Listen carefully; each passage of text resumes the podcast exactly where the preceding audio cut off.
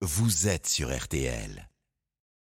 Philippe Bouvard qui prend la parole avec sa liberté de ton. Regard sur l'actualité à mon humble avis. Bonjour Philippe. Salut mon cher Stéphane, bonjour vous tous. Eh bien, s'ils ne sont un mystère pour personne, ni une surprise pour l'intéressé, les travaux forcés d'Emmanuel Macron méritent d'être détaillés.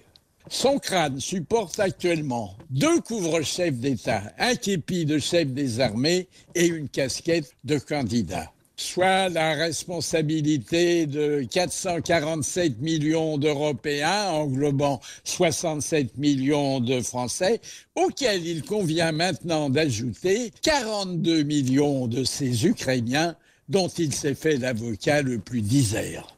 Certes, euh, contrairement à ses prédécesseurs, le huitième président de la Ve République ne siège plus au Conseil supérieur de la magistrature, mais l'importance et le nombre des fonctions qu'il exerce toujours donnent le tournis garant du respect de la Constitution, de l'intégrité territoriale, de la cohésion sociale. Il préside, et souvent d'affilée, les conseils de défense et les conseils des ministres dont il a choisi le premier.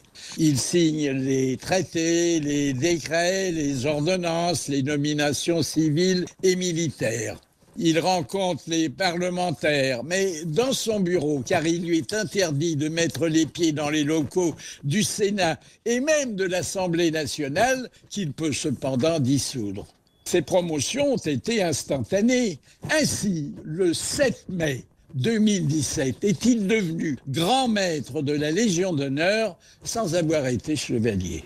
En sa qualité de chef des armées, il est le seul détenteur du feu nucléaire.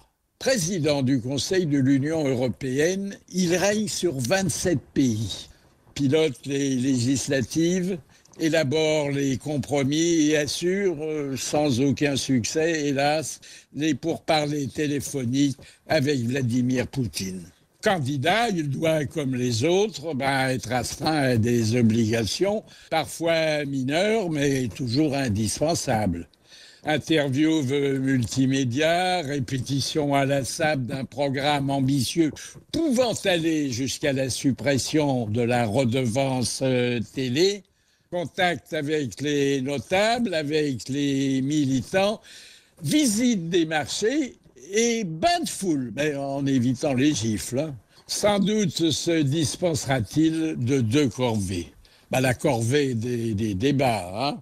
Ah, puis alors la, celle de la distribution des tracts. Bref, d'ici le deuxième tour, celui qui s'est surtout vanté de faire diminuer le chômage ne chômera pas un seul instant. Et ensuite, pas davantage, car s'il est élu, il lui faudra former le gouvernement. Ah, une inconnue cependant. Si jamais il ne bénéficiait pas d'un second mandat, voulez-vous me dire qui présidera l'Europe entre le 24 avril et le 30 juin? Enfin, c'est ma question, hein. Euh, rien que ma question. Mais ma principale question. À demain matin. Et ça fait des questions, ça fait des avis. C'est Philippe Bouvard, c'est euh, samedi matin, dimanche matin dans RTL Matin Week.